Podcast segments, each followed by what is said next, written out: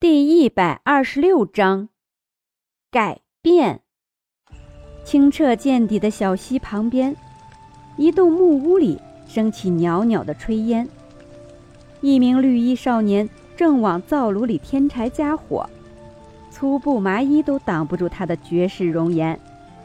皮肤白皙透明，仿佛吹弹可破，眼睛里更似有精灵在舞动。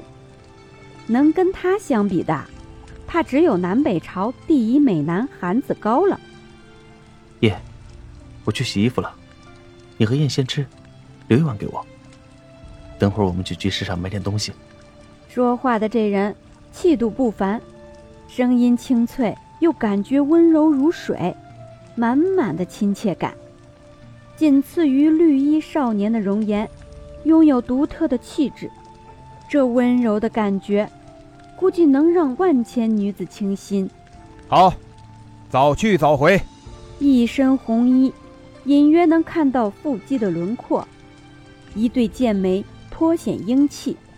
倘若要是跟秦洛风相比较，两人的英气属于不同的类型，各有特点。这三人便是阁主认识的人，如同之前阁主说的，拥有不同的气质。如同阳光的夜，温柔的澈，和英气的艳。虽然跟阁主也只是萍水相逢，然而这样的气质让阁主记忆深刻啊！这三人果然有那般气质。不对，这简直就是专门为此而生的。他们要是不那样的话，绝对就是浪费了这一身的天赋。醉天哲目光如炬地盯着那名绿衣少年，挪不开眼睛。实在长得太美，让他不忍心下手。他们三个会愿意吗？要是不愿意，而我又打扰了他们的生活，岂不是作孽吗？醉天哲反驳道：“反正他们不会死，而且会有独特的能力，他们是受益者。反倒是你夫君，要是再晚一点的话，我也不保证他会发生什么。”醉天哲的话让张逸晨沉默了。如果让他选择，面前这三人的情不情愿和秦洛风的生死，他毫不犹豫选择救秦洛风，这是一定的。那，就不过问他们的意思了。张逸晨小声地说。醉天哲转过头，向苏清风使了个眼神儿。苏清风会意，之后这三个人便莫名其妙地晕了过去。等这三人陆续醒来。发现处在一个陌生的地方，彼此也看不到对方，但都是一副惊慌失措的样子。在一棵树的下面，绿衣少年被藤条紧紧地绑在树根上，树根的位置被人挖出来一个空间。醉天哲虽然知道这次试炼对绿衣少年有利无弊，但看着还是有些心疼。你要做什么？叶质问道。醉天哲轻轻一笑，不做什么，只是让你死在这里而已。放下狠话，就是为了让叶产生怨气，不至于死得太快。我和你无冤无仇，为什么为什么要杀我？叶泪流满面，这更让碎天哲下不去手了。但是想想也是为他好，再次狠狠心，哭。没有用的，这一套对我来说没用。虽然你长得不错，但是对我来说还差了那么一点点。醉天哲拿出一把刀子，直接捅入他的心口，鲜红的血液瞬间流了出来，滴在树根上。叶瑾抿双唇，静静看着醉天哲，像是要记住他的容貌，然后闭上了眼睛，没了呼吸。一切都结束了吗？不，这才刚刚开始。叶的身体仿佛融化掉了，身体和树根先是融合成奇怪的形状，慢慢的，他的身体消失了。而这棵万年的老树开始发光，然后慢慢变小，最后化作叶的模样，只不过面容沧桑，皮肤呈树皮状。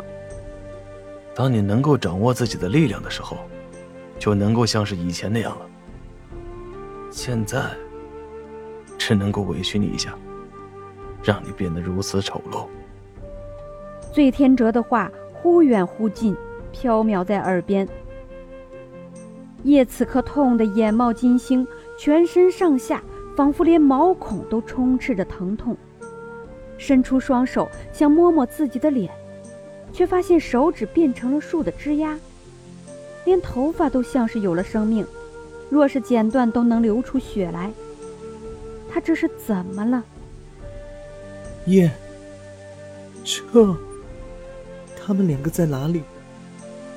也在经受这样的痛苦吗？他们在哪里？忍受着极大的痛苦，叶流着泪，艰难地问道。燕说过，男儿有泪不轻弹，可此时的他做不到，他实在是受不了这种痛苦，恨不得就此了断。醉天哲回答：“，他们都死了。我是真没有想到，你竟然这么难死。”我还以为你会是第一个死的，但是没想到啊，没想到，你现在赶紧去死的话，说不定还能够在三生石旁找到他们的身影。醉天哲的话就像是恶魔的幽冥曲，来自地狱的火焰，让夜的世界就此坍塌。他从来没有如此绝望过，只剩下他自己，而且还变成了怪物。不行，不能死，必须要为哥哥报仇，不能，不能闭上眼睛。有我在你身边。恍惚间，像是他摔倒的时候，彻在他的耳边轻轻的低语：“你还是不是个男子汉呢？这点痛算什么？你看哥哥我的。”又好像回到了小时候。燕给他看手臂上长长的疤痕，不行，绝对不能死，要报仇！